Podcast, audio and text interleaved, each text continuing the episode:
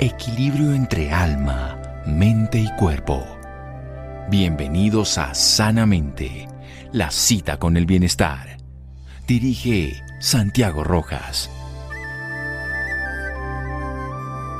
El sueño es la única medicina efectiva, Sófocles. Buenas noches, estamos en Sanamente de Caracol Radio. Ojalá sean buenas noches para buenos días. Dormir es irreemplazable, es como respirar, es algo que no podemos dejar de hacer y ojalá lo hagamos bien todos los días. Un buen día empieza con una buena noche. Y en esta época de vacaciones las personas en lugar de pensar que van a dormir más, pues infortunadamente muchas veces los jóvenes duermen menos. Las pantallas, las fiestas, las rumbas, el agite, las preocupaciones, las tensiones. Cada vez vemos más alteraciones de sueño si comparamos con lo que era hace 100 años, dormimos una hora y media, dos horas menos que antes y sobre todo estamos sobreexpuestos a la luz e incapacitados de ella. ¿Qué quiero decir? Por la noche mucha luz de pantallas, por los días poca luz del sol.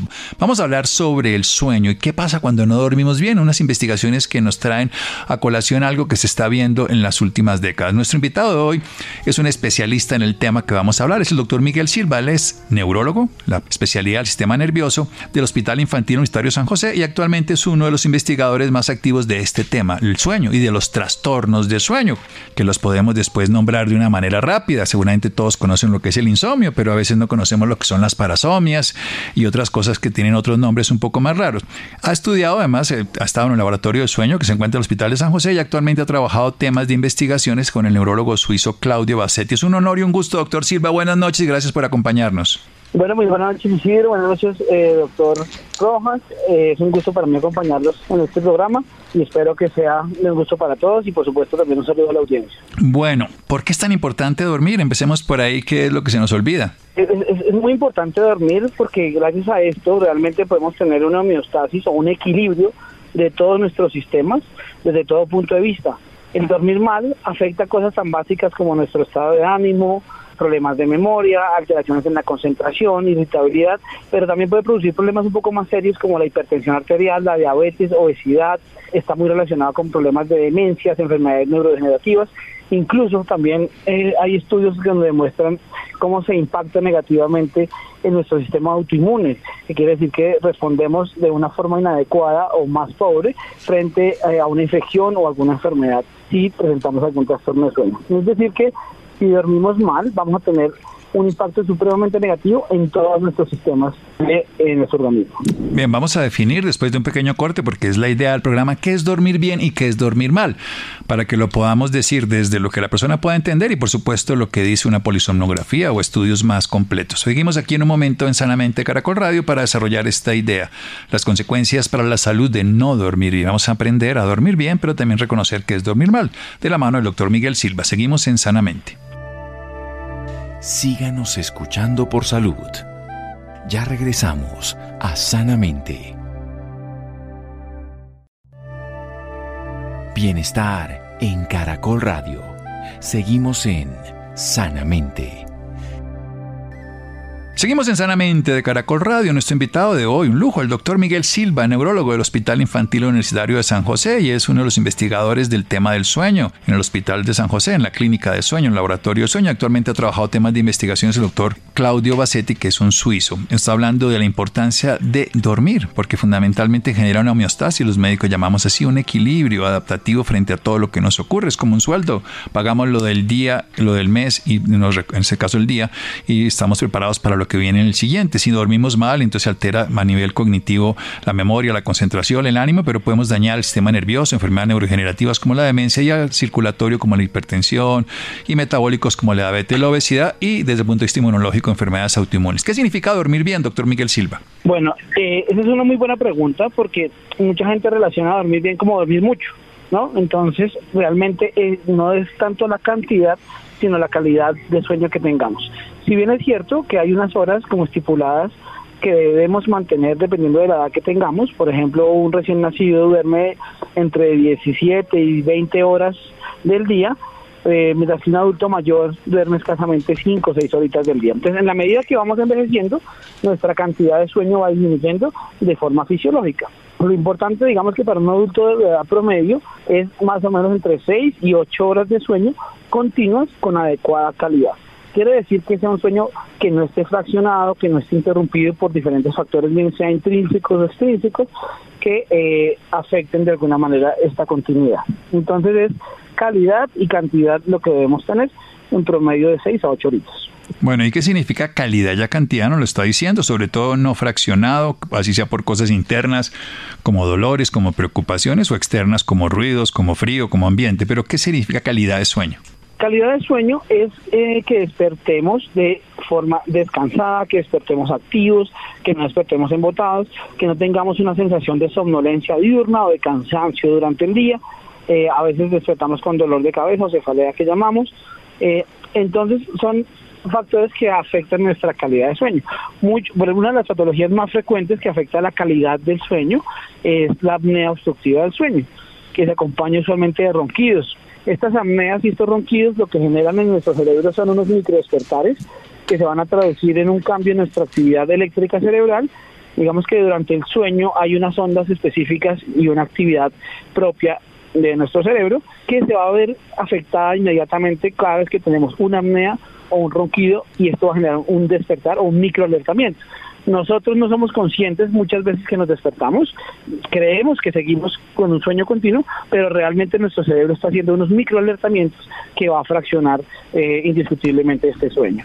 Entonces, digamos que ese es uno de los puntos que más afecta nuestra calidad de sueño. Sí, estos pequeños despertares que son inconscientes. Pero usted acaba de decir algo fundamental. Eh, no solamente el mal, los ronquidos afectan al vecino o a la vecina, sino también a la persona. ¿Qué tendría que hacer una persona que ronca? Claro, digamos que en, el mejor de los casos el que duerme acompañado, digamos que por lo menos alguien se da cuenta de esta situación y le dice, oiga, usted ronca mucho y por lo menos hay una alarma y es posible que, que consulte de alguna manera.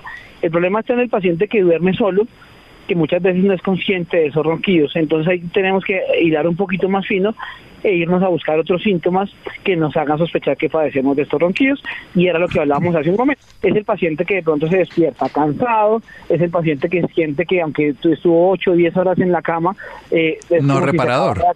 exactamente, es un sueño no reparador y empieza a tener entonces sueño durante el día, somnolencia, fatiga, cansancio y él no sabe por qué si aparentemente está durmiendo bien y realmente es que no se da cuenta que tiene unos microdespertares y unos microalertamientos durante la noche.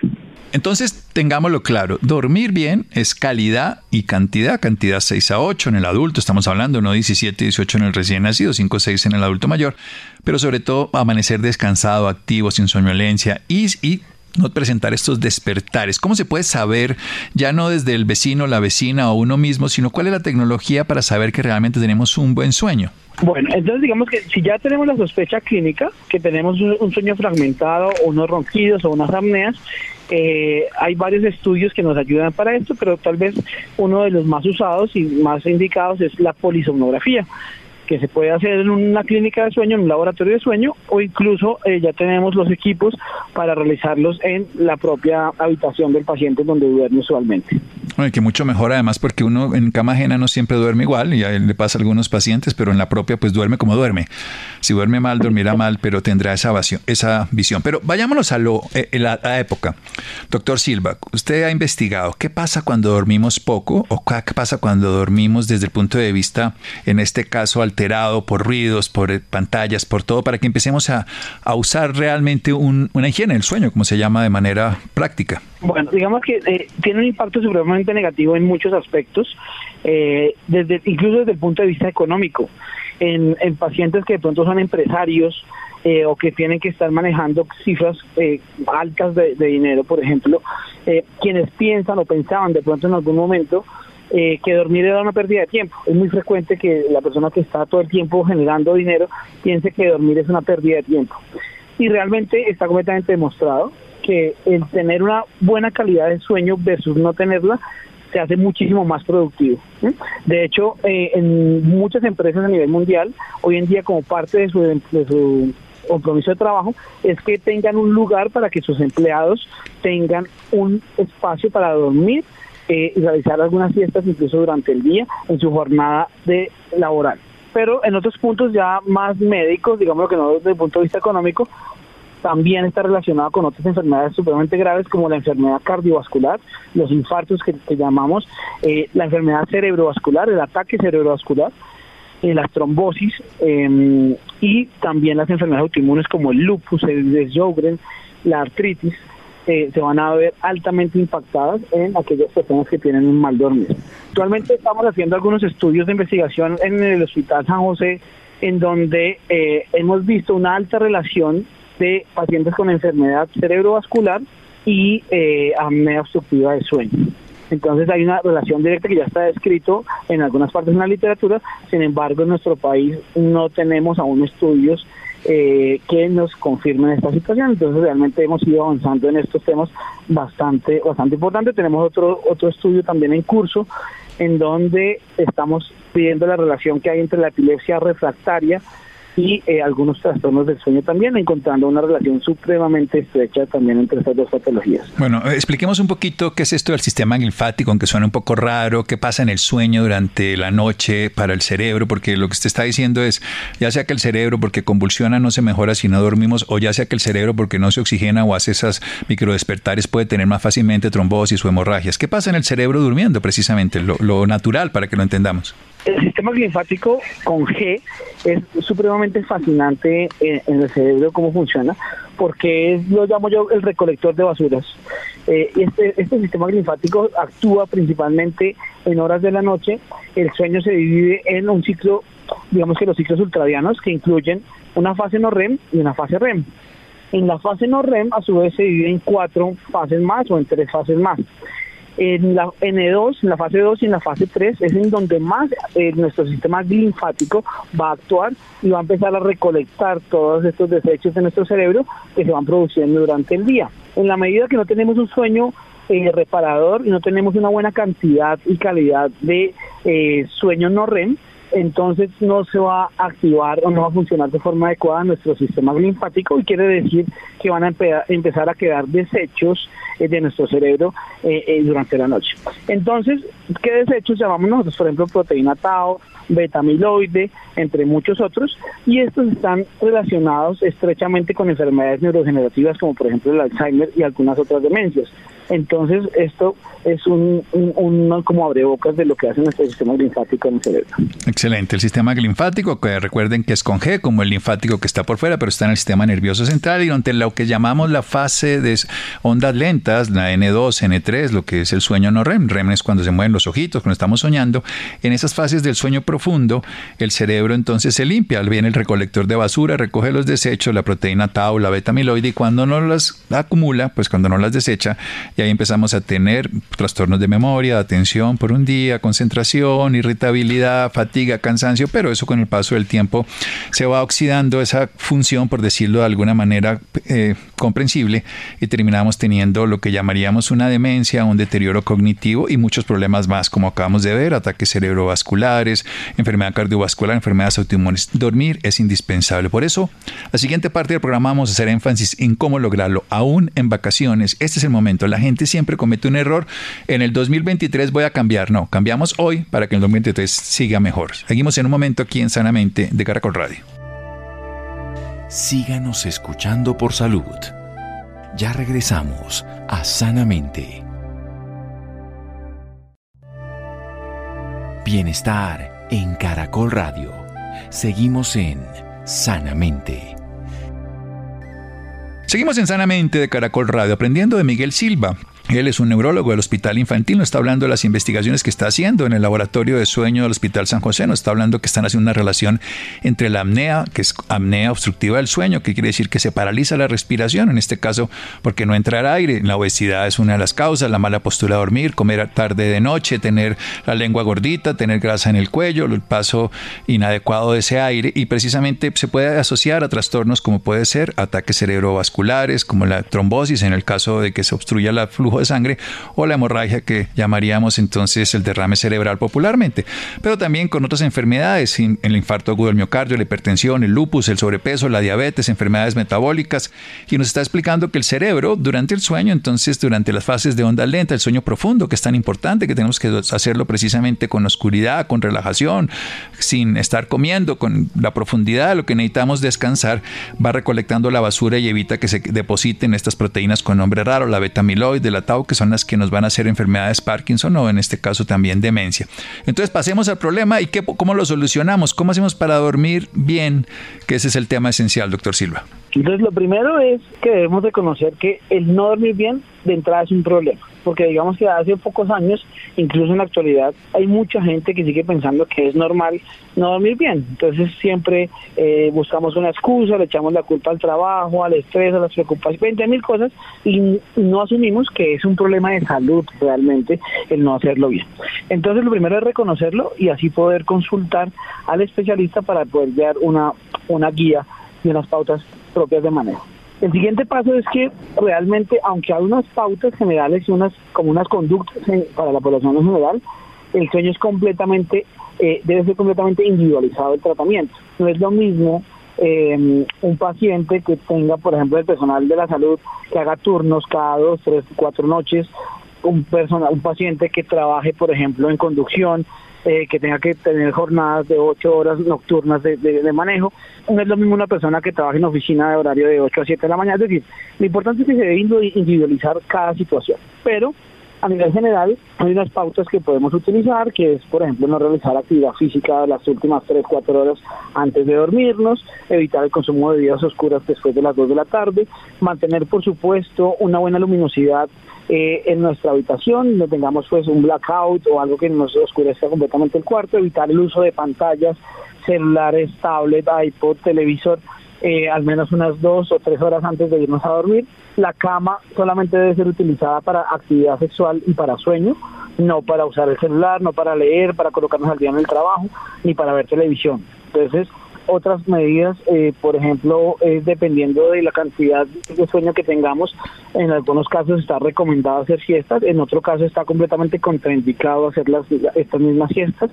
Entonces, son pautas muy generales que podemos empezar a tomar, pero lo importante es consultar al especialista para poder individualizar la conducta. Hablemos un poquitico, eh, lo ha dicho dos veces y quiero hacer énfasis y usted lo va a desarrollar la idea del por qué no, no sirven las pantallas, o sea, qué afectación hacen las pantallas, la luz azul, las celulares, la computadora, las tablets, los televisores antes de dormir.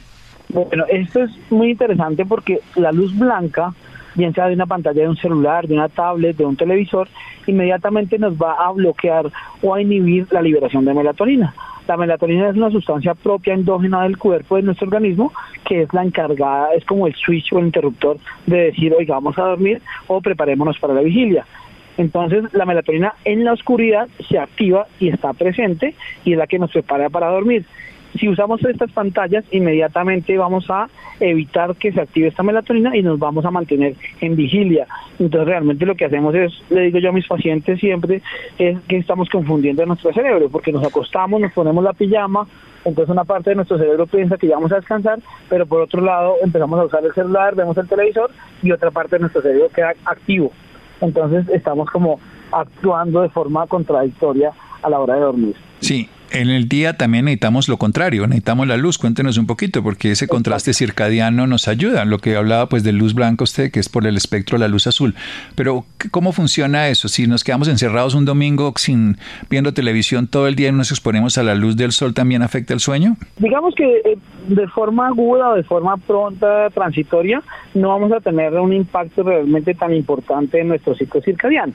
Pero si, por ejemplo, estamos de forma prolongada, por ejemplo, los pacientes que viven en países en donde tienen estaciones em, o personas que trabajan en lugares oscuros durante el día, en ellos sí evidentemente va a haber un trastorno de su ciclo circadiano porque nuestro reloj endógeno se va a ver completamente alterado y vamos a empezar a perder esa relación de eh, día y noche y de ciclo de sueño vigilia. Entonces, digamos que si lo hacemos un fin de semana, un domingo que nos quedamos encerrados en el apartamento, en la casa viendo películas, realmente no es tan grave. Pero si ya se vuelve de forma crónica esta situación y perdemos de forma continua esta exposición a la luz día, sí vamos a afectar inmediatamente nuestros, nuestro reloj eh, endógeno. Bien, entonces tenemos un reloj endógeno, lo que ahora la cronobiología, allá en el, en el núcleo eh, supraquiasmático, pero pasemos a algo práctico para las personas. Usted hablaba de la comida tarde, el ejercicio tarde, pongamos como esa rutina, hablemos un poquito más de esa higiene del sueño, sobre todo ahorita en, vacaciones, en época donde la gente no duerme a las horas que toca, come a las horas que no tocan, beben. ¿Cómo, cómo serían unas pautas aplicables, sobre todo para que se cojan de rutina para enero? No que lo, en enero va a cambiar, ¿no? Podemos empezar desde hoy. Sí, de acuerdo. Ahorita en esta época es muy frecuente que empiecen eh, los trastornos del sueño, vienen las novenas, vienen entonces las, reuniones, las fiestas, y eh, por supuesto que en cada una de ellas está acompañado, entonces la cena se hace mucho más tarde que lo que usualmente la hacemos, en muchos casos se acompaña también de, de un traguito, y por supuesto que esto va a generar un impacto negativo en nuestro ciclo de sueño vigilia. Entonces lo recomendado es intentar tampoco como descarriarnos tanto en esta situación, sino eh, si vamos a ir a la novena, si vamos a hacer la reunión, intentemos cenar, eh, digamos, lo más temprano posible, luego de esto sí rezar las novenas, hacer la reunión que queramos, la fiesta, y finalmente ya, digamos que exponernos ya y prepararnos para dormir, después de que hay unas dos o tres horitas al menos de eh, haber ingerido la última, la última comida pesada. Lo otro es evitar el consumo de carnes rojas en la noche, y alimentos que sean demorados de metabolizar y demorados de procesar, porque eh, digamos que también va a estar relacionado con un sueño de mala calidad en las noches. Lo que te decías de la actividad física o el ejercicio, lo que pasa con, el ejercicio en general es que se produce o se libera un poco más de cortisol y el cortisol inmediatamente también nos va a bloquear ese ciclo, ese ciclo circadiano y nos va a retrasar un poco la fase de sueño. O sea que evidentemente esas hormonas, nosotros nos sentimos y como están las hormonas y dormimos de acuerdo a la melatonina, el cortisol bajo que se vuelve y se activa para despertarnos antes de amanecer, para que nosotros tengamos esa capacidad. Pasemos un poquitico a la comida, terminemos con esa otra parte. ¿Por qué la comida termina también alterando el sueño? No lo dijo, pero como para profundizar un poquito más el tema. La comida tarde me refiero. Hay, hay algunos alimentos, exacto, que se procesan un poco, se, se metabolizan un poco más demorado que otros. Eh, y entonces esto nos va a activar nuestro sistema eh, parasimpático y nuestro sistema simpático de forma errónea durante la noche y durante el sueño. En vez de estar preparados, descansando y estar en una actividad de reposo, eh, estos sistemas van a estar invertidos y eh, van a generar, como van a traslocar este, este proceso fisiológico de descanso. Entonces, por supuesto que no, esto no es para todas las personas hay pacientes eh, que pueden comerse a las 11 de la noche una bandeja paisa y duermen perfectamente y no tienen ningún trastorno de sueño. Pero si eh, hay alguna persona que esté presentando algún trastorno de sueño, sí debemos empezar a modificar esta conducta. Al igual que el ejercicio, si usted hace ejercicio en la noche pero duerme divinamente, no tiene que dejar de hacerlo. Pero si usted tiene algún trastorno de sueño y está haciendo actividad física en las tardes, pues sí hay que modificarse. Entonces lo importante es, siempre individualizar esta situación. Hay algunos alimentos también que favorecen o facilitan eh, conciliar el sueño, como la avena, los arándanos o algunas, eh, digamos que sustancias fáciles de metabolizar que mejoran nuestro sistema parasimpático durante la noche. Bueno, se dice popularmente que todo lo que es rico engorda es pecado o hace daño. Y en este caso dormir no lo es, porque no engorda, no es pecado y por supuesto no hace daño, sino bien. ¿Por qué se engorda la gente cuando duerme poco? Bueno, eso es muy importante porque lo grave es que también se engorda cuando duerme mucho. Y, y siquiera tomamos ese tema porque no lo habíamos hablado. La gente cree que dormir bien es dormir mucho. Nosotros hay incluso un paciente, oye, ¿y usted cómo duerme? No, doctor, divinamente duermo de 7 de la noche a 7 de la mañana, eso sí, todas las noches duermo perfectamente, en el día duermo una horita en la mañana y dos horas en la tarde. Entonces tenemos 14 o 13 horas de sueño, que es supremamente grave también. Entonces, dormir menos de 6 horas es delicado, pero dormir más de 8 o 9 horas también lo es. Es de hecho, digamos que se asocia también a muchas enfermedades neurogenéticas y sistémicas como la obesidad, eh, la enfermedad coronaria y la enfermedad cerebrovascular. Durante el sueño también se produce muchas hormonas, como en este caso, por ejemplo, la leptina y las glitinas, que son hormonas que están relacionadas con la saciedad y con la, con la síntesis, con, con el metabolismo de la insulina. Entonces, aquel paciente que no duerme bien tiene una producción inadecuada de leptina eh, y no va a tener una adecuada saciedad. Entonces el paciente que come y sigue quedando con hambre, que no queda lleno y está comiendo, está picando todo el día, eh, y además de esto no va a tener una adecuada metabolismo o una adecuada síntesis de las insulinas y esto favorece tanto la obesidad como la diabetes mellitus. Entonces, digamos que esa es una de las razones por las cuales el dormir mal se asocia con, con sobrepeso y obesidad. Bueno, y también la gente se levanta con ganas de comer algo y no probablemente brócoli y coliflor, sino el pan de bono y el buñuelo de la noche anterior. Esa es la otra. Esa es la otra que si fuera que tuviéramos el brócoli, como usted dice, no, es tan grave, pero pues nuestra idiosincrasia estamos acostumbrados al calentadito, a, a, refritar lo que queda en la noche anterior, el buñuelito, y pues obviamente que eso va a afectar negativamente todo nuestro sistema. Bueno, quiero hacer énfasis en esto, usted es el especialista, pero en el tema de la medicación y la automedicación frente al sueño, porque hay gente que como el vecino le funcionó, esta me la tomo. ¿Qué tantos problemas puede haber? Fracturas, caídas, somnolencias diurnas o problemas de adaptación. Qué bueno que toca este tema porque eh, es impresionante cómo eh, la gente busca en internet, en Google, el vecino, el de la droguería, y no, tómese esta pastillita que se la dieron a mi tía y durmió perfectamente, o tómese esto que a mí me lo mandaron. Entonces la automedicación es altísima en nuestra población. Eh, hablaba yo incluso con el doctor Claudio Bacetti y le preguntaba, oiga, ¿ustedes allá cómo les va en Suiza? Y me decía, no, realmente es exactamente la misma cosa, todo el mundo se automedica y es el peor error porque es el, el tratamiento de primera línea de los trastornos del sueño, sobre todo el insomnio, es una medida no farmacológica. Entonces, tomarnos una pastilla eh, automedicada o incluso a veces formulada de forma inadecuada por una, una, persona que no es especialista en el sueño puede generar aún un trastorno más difícil de tratar y más crónico.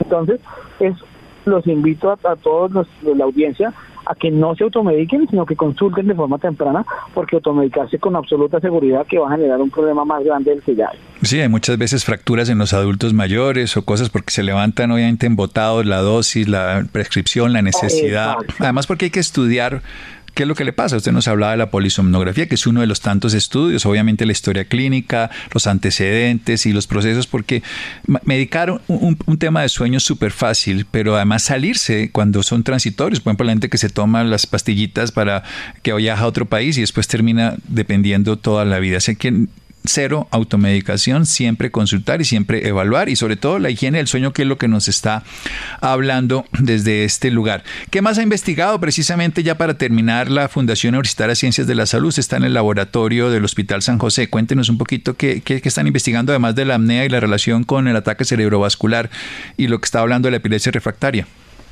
Bueno, ahorita estamos en un estudio supremamente interesante también eh, que está en curso y es estamos haciendo unos estudios de tractografía cerebral que se hacen eh, con un resonador que tenemos de 1.5 Teslas, eh, con un software especial que nos permite eh, realizar estas tractografías en conjunto con el doctor Edgar Ordóñez, que es neurocirujano del hospital, del, del hospital San José, y básicamente queremos ver y estudiar si estos tractos cerebrales vienen a tener un impacto negativo o no con algunos trastornos de sueño. Y si lo tienen queremos evaluar y estamos en esa fase de estudio si, si estos cambios son reversibles o no porque eh, hay varios estudios en animales en donde se ha estudiado, donde se ha evidenciado que hay unos cambios estructurales en el cerebro que pensábamos que eran revertir, eh, reversibles una vez se corrigiera el trastorno del sueño, pero que se documentó que algunos de, de, estos, de estas situaciones eran cambios permanentes.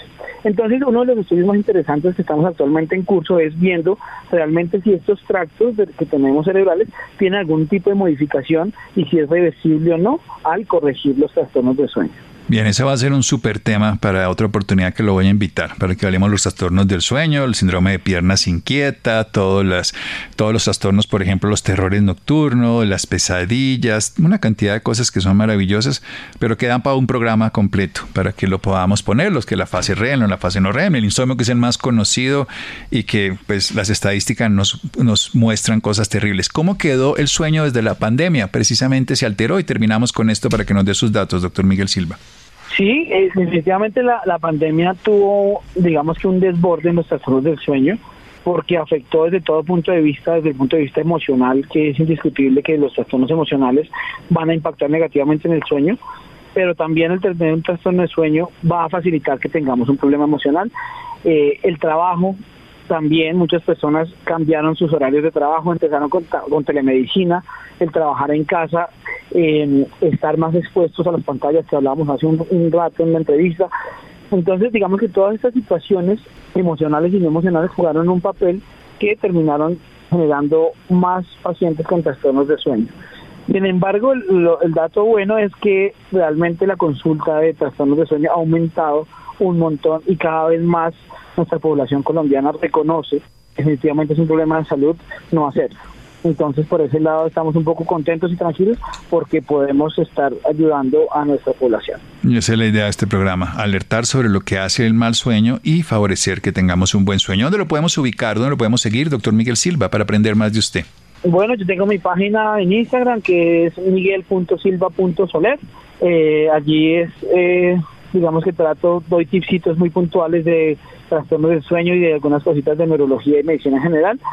Eh, estoy trabajando actualmente pues, con la Sociedad de Cirugía de Bogotá, el Hospital San José y el Hospital San José Infantil.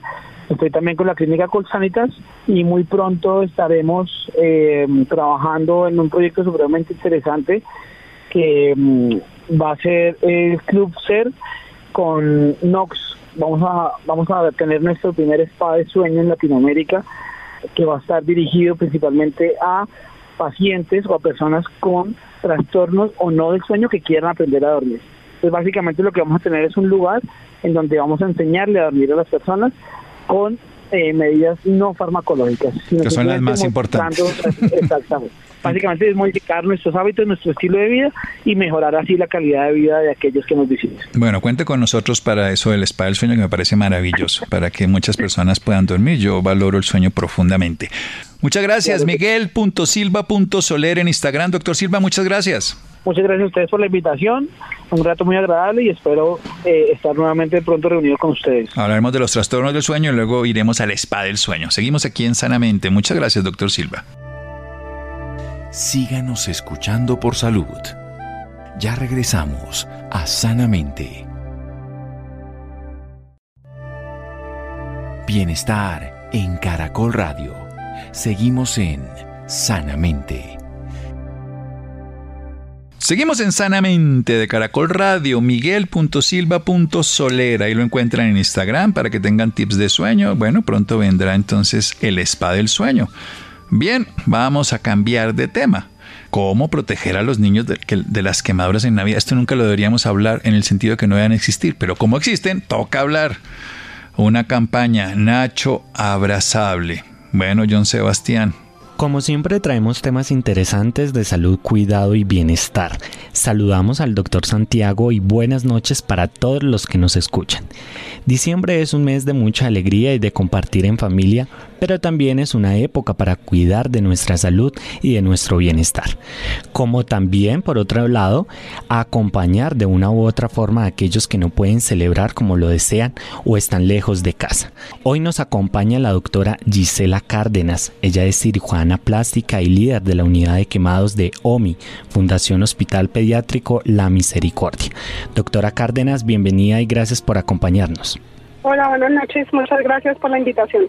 Doctora, según el Instituto Nacional de Salud a nivel nacional se registraron más de 100 quemados en Colombia, lo que lleva a la temporada dicembrina. Las cifras hasta el momento son bajas a comparación del año pasado, representando una reducción del 54,84%. Doctora, ¿qué hacer y cómo actuar cuando un niño presenta una quemadura? Lo que queremos todos es que no existan quemados ni niños ni pacientes adultos especialmente en esta época quemados por pólvora. Pero si desgraciadamente llega a ocurrir la, pues ya la, la eventualidad, lo que yo invito siempre es que consulten inmediatamente al médico, a un centro médico, si la quemadura fue por líquido hirviente, ojalá puedan tener acceso a agua fría y lavar la parte del cuerpo quemada durante al menos 30 40 minutos, retirar toda la, pues, la ropa que se vio afectada en la quemadura evitar romper las ampollas, aplicar químicos, alcoholes, aceites, etcétera, y consultar inmediatamente al médico. Doctora, ¿cómo evitamos las quemaduras en los niños por estas épocas? Eh, teniendo en cuenta que en esta época se incrementan de forma notable los quemados por pólvora, lo primero que debemos hacer nosotros como adultos eh, responsables con nuestros niños es evitar que ellos tengan contacto con la pólvora, dar ejemplo y nosotros tampoco usarla dejar la pólvora solo en personas que son expertas en su uso, estar muy pendiente de los niños porque esta época también eh, por las festividades, por el licor, por las ocupaciones de los adultos, se suelen dejar los niños más tiempo solos, eso los hace más propensos a los accidentes, no solo con pólvora, sino accidentes con líquidos hirvientes, con electricidad, con las tomas eléctricas, que es otra otra cosa importante para llamar la atención. Las luces navideñas en niños pequeños son muy llamativas para ellos. Algunos empiezan a jugar, las muerden y esto les puede producir quemaduras eléctricas o quemaduras por flash. Entonces de esto también debemos estar atentos. Y como ocurre en cualquier época del año, no tener al alcance de ellos, no permitirles el ingreso a la cocina, no permitir que manipulen alimentos calientes, líquidos calientes, no estar con ellos y vamos a fritar buñuelos, que también tristemente es una de las causas principales de quemaduras en esta época, las quemaduras por aceite al momento que se explotan los buñuelos.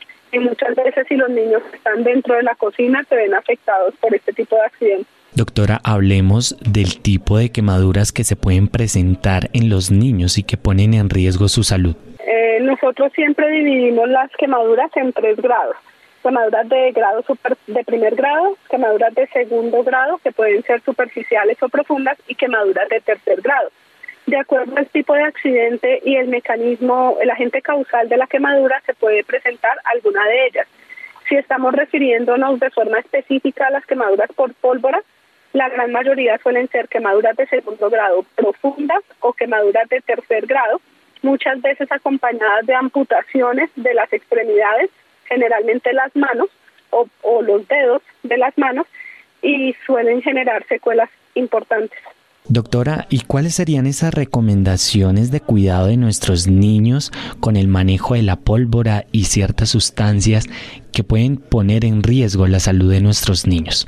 No descuidarlos porque nosotros también vemos muchos casos en los que los padres dicen nosotros no les damos pólvora, no compramos, pero los niños están solos en la calle o están jugando con otros niños que sí tienen acceso a pólvora, entonces también estar pendiente de ellos, no dejarlos solos. Si son niños pequeños, no permitir el ingreso a las cocinas, no tener contacto con líquidos hirvientes, no tener empacados químicos eh, o sustancias corrosivas en empaques que sean llamativos para los niños que de pronto los vayan a ingerir de forma accidental tener protegidas todas las tomacorrientes para que no vayan a introducir sus dedos jugando, evitar el contacto con las luces navideñas, que no las vayan a morder para que no vayan a tener quemaduras por flash. Al iniciar mencionábamos que diciembre es una época para acompañar de una u otra forma a aquellos que no pueden celebrar como lo desean, sobre todo los niños que sueñan con recibir los regalos y estar eh, rodeado de todos sus seres queridos. ¿Qué tanto afecta la salud mental de los niños por esta temporada, doctora? Eh, bueno, de por sí, sea niño o adulto, a ninguno nos gusta estar hospitalizado porque así sea el hospital más agradable, pues uno extraña su, su casa. En los niños se nota, se nota mucho más y pues obviamente estas épocas, como tú lo mencionaste, uno siempre quiere estar en su hogar rodeado por sus seres, por sus seres queridos. Obviamente en este momento mentalmente afecta mucho más una hospitalización eh, y teniendo en cuenta el tipo de, de quemaduras suelen ser hospitalizaciones un poco más prolongadas, van a acompañar de necesidad de curaciones, intervenciones quirúrgicas y demás, lo cual hace un poco más difícil de sobrellevar todo este proceso. Doctora, comentémosle a nuestros oyentes quién es Nacho. Eh, Nacho es el símbolo que tiene el hospital símbolo de la oncología infantil. Es un conejo. Los creadores lo, lo hicieron eh, sin pelos, tratando de representar pues la alopecia que se genera tras los, los tratamientos de, de cáncer. Y tiene unas alitas eh, para simular que es como el ángel guardián que está acompañando a todos los niños que se encuentran hospitalizados en OMI. Y precisamente vamos a hablar de Nacho, porque eh, por ahí me contaron que Nacho Abrazable es un regalo consentido que acompaña a los niños hospitalizados en Navidad. Doctora, ¿cuál es el trabajo que está realizando la Fundación OMI por estos días? Eh, la Fundación está haciendo una campaña muy bonita que como tú lo mencionaste se llama Nacho Abrazable, eh, que consiste en que todas las personas que podamos podamos eh, contribuir para que en la época navideña todos los niños que se encuentran hospitalizados puedan recibir un nacho, eh, no solo por lo que representa como tal el, el muñequito, su acompañamiento y demás, sino que a través de la donación que se realiza para poder, pues para poder entregárselo al, al niño, con estos dineros se piensa reinvertir todo en ciencia y tecnología justamente para el manejo de todas las diversas entidades pediátricas. Adquirir un Nacho tiene un costo de 35 mil pesos, lo podemos hacer cualquiera, no tiene un límite de los conejitos que podamos comprar. Entonces, eh, a través de diferentes cuentas que ha destinado la fundación, se puede hacer el depósito para poder adquirir el, el Nacho. Se le puede además dejar un mensaje especial al niño al que va a entregársele ese, ese peluche y de esta forma no solo vamos a contribuir entregándole un regalo a los niños en esta en esta época que todo niño quiere recibir un, un detalle, sino que también contribuimos a la fundación para poder seguir reinvirtiendo todos los dineros en estudio y en talento para poder contribuir hacia las hacia las al mejoramiento de pues tantas patologías que existen en los niños. Bueno, doctora, por último, unas recomendaciones generales para cuidar de nuestros niños en esta época. Yo sí le llamo mucho la, la atención tanto a adultos como niños. La verdad, si no tenemos experiencia en frituras, especialmente haciendo buñuelos, no es buen momento para experimentar haciéndolos. Nosotros vemos un incremento importante de quemaduras por aceite en esta época. Entonces también evitar evitar el contacto, evitar el contacto con sustancias que puedan ser explosivas dentro de la cocina, eh, para de esta forma disminuir las quemaduras por aceite. Tener mucho cuidado con los líquidos hirvientes, que siempre para nosotros van a ser la causa principal de quemaduras en, en niños. Eh, también llamo la atención, en esta época suelen, haberse, eh, suelen hacerse muchos asados, fogatas. Tampoco descuidemos a los niños eh, porque también de forma accidental suelen tener quemaduras por contacto con parrillas o quemaduras por con fuego, que también son quemaduras profundas, eh, difíciles de manejar. Doctora, agradecemos que nos haya acompañado esta noche para conocer de esta campaña, para vincularnos a esta campaña tan linda, con un sentido de responsabilidad social, con un sentido de responsabilidad con nuestros niños. Y para todos nuestros oyentes, ahí tienen el dato, la información para que también se vinculen a esta labor en esta época de Navidad para nuestros niños. Llevarles un abrazo a través de este muñeco. Doctora Gisela Cárdenas, cirujana plástica y líder de la unidad de quemados de OMI, Fundación Hospital Pediátrico de la Misericordia. Muchas gracias por acompañarnos en Sanamente. Muchas gracias a ustedes por la invitación y de verdad de corazón espero que sigan todas las recomendaciones para que en la medida de lo posible no tengamos niños quemados durante esta época, especialmente quemados por pólvora. Un abrazo, unas felices fiestas, feliz noche. Muchas gracias, feliz noche, lo mismo para ustedes, felices fiestas. Muchas gracias, John Sebastián. No deberíamos hablar de este tema, no debería existir este tema, pero existe. Doloroso, miserable, increíble. Y tristemente cuando uno estudia medicina y pasa alguna vez por un hospital infantil o un hospital donde haya niños quemados, no se lo puede olvidar en la vida. No se me ha olvidado y eso ocurrió hace cuarenta y pico de años, imagínense. Lo sigo sufriendo cuando los veo a los niños porque es destrozador. Muchas gracias, John Sebastián. Muchas gracias, Isidro, Mario. Quédense con una voz en el camino con Ley Martin. Caracol piensa en ti. Buenas noches.